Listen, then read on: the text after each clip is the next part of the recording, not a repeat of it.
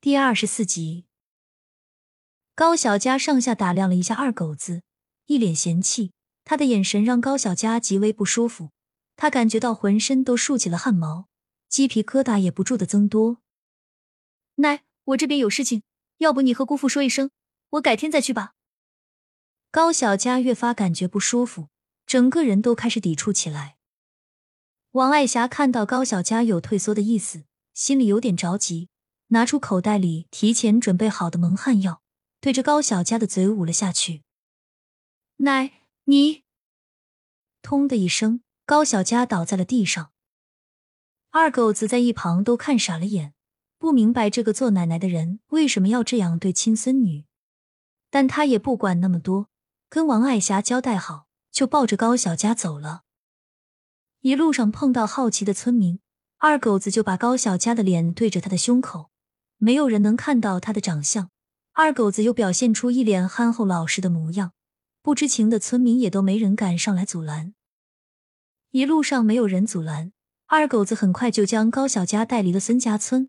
他也没有回到自己的村子，而是去路上坐了大巴。他跟售票员解释说，高小佳是他妹妹，要去城里看病。因为高小佳的脸一直没有转向外面，所以车上也没有人看到他的表情。只是认为是一个哥哥着急忙慌的带妹妹去看病。大巴车的速度很快，一会儿功夫就到了。下了车，二狗子带着高小佳来到了一个小旅馆，破破烂烂的外墙，昏暗的灯光。二狗子趁机摸了高小佳好几下，占尽了便宜。咚咚咚的敲门声响起，谁啊？一个男子的声音从门内传了出来：“哥，是我。”我是狗子。二狗子谨慎的环顾四周，眼睛不停的往周边看。开了门，屋内探出来一个男人的头，紧张兮兮的看着四周。这会儿白天你咋来了？有货了？我也不想白天来啊，但是这次的货很正，一定可以卖个好价钱。二狗子有些郁闷，他也不愿意白天去做风险这么大的事情。拉过二狗子。男人的一只手伸向了高小佳，将她的脸板正了。看到面容，是个很水灵的姑娘，满意的点点头，拍了拍二狗子的肩膀，表扬了他几句。二狗子搓搓手，一脸兴奋：“哥，你看这么好的货色，不如我们先自己享受一下。要是直接卖了，多可惜啊！色字头上一把刀，小心着点。这次的货好，可以卖个好价钱。要是被咱们两个粗人糟蹋了。”那就不值钱了。这会儿帘子外有光线射进来，照在这个陌生男子的脸上，一道刀疤从他右眼直接划到了下巴，整个人的感觉就是一直在过着刀尖舔血的生活。二狗子看到了刀疤男的脸，吓得一哆嗦，之前的想法基本都没了，撇撇嘴，还是有点不甘心。行了，别看了，赶紧离开，一会儿被人看到了不好。刀疤男催促二狗子离开，眼神像鹰隼一样锐利。二狗子心有不甘的点点头，又回头看了一眼昏迷的高小佳，叹了口气就离开了屋子。刀疤男把门拉好，也没有去看床上的高小佳，他坐在椅子上不说话，都感觉不到他的气息。过了好久，高小佳才悠悠转醒，看到屋子里有一个人，也是吓了一跳。你是谁？刀疤男没有回话，但是锐利的眼神已经透露出他此刻的不满。他需要的是乖乖听话的人，而不是像现在这样有胆子询问他是谁的。看到刀疤男没有回话，高小佳打量了一下自己现在所处的环境，结合之前发生的事情，他的心里多少有点猜出来了，估计是王爱霞联合别人借孙振海的名义把他卖了。不得不说，高小佳猜的基本正确。唯一不对的是，王爱霞也不知道二狗子是人贩子。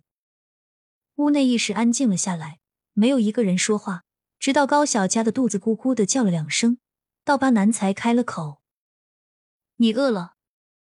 声音带着磁性，高小佳明显能感觉到刀疤男的靠近，一时有些紧张。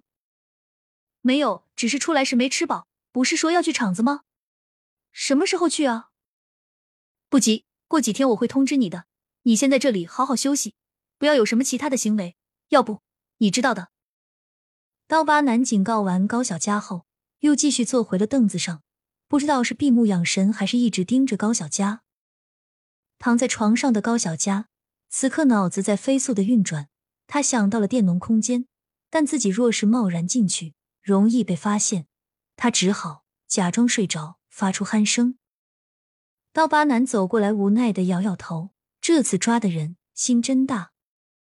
感受到陌生的气息越来越远，高小佳攥紧玉佩，进了电农空间。萌萌，萌萌，你在吗？这会儿的高小佳着急的四处寻找萌萌的身影。在的，主人，怎么了？萌萌扇动翅膀飞了过来，停留在高小佳的肩上，询问道：“完了完了！”我好像遇到人贩子了，都怪我奶，一定是他和人贩子串通起来的。高小佳有些愤愤不平，声音里带上了哭腔。人贩子？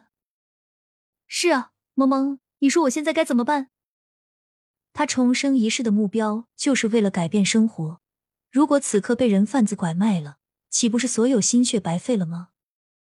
主人，你可以用积分兑换一些物品，应该对你有用的。萌萌在一旁提点道：“对对对，还是你说的对。”高小佳点点头，找到空间系统版，点开商城，选择里面的积分兑换，用之前剩余的四百积分兑换了强力蒙汗药还有泻药，顺便给自己兑换了解药，以防他也中招。兑换好后，积分就只剩下一百多了，但高小佳也不心疼，毕竟积分和命相比，还是活着更重要。他谢过萌萌，攥紧玉佩，迅速离开了空间。回到现实世界，高小佳发现一切都还是离开前的样子，并没有改变，不禁暗暗吁了一口气，屏住呼吸，起身准备看一下刀疤男的情况。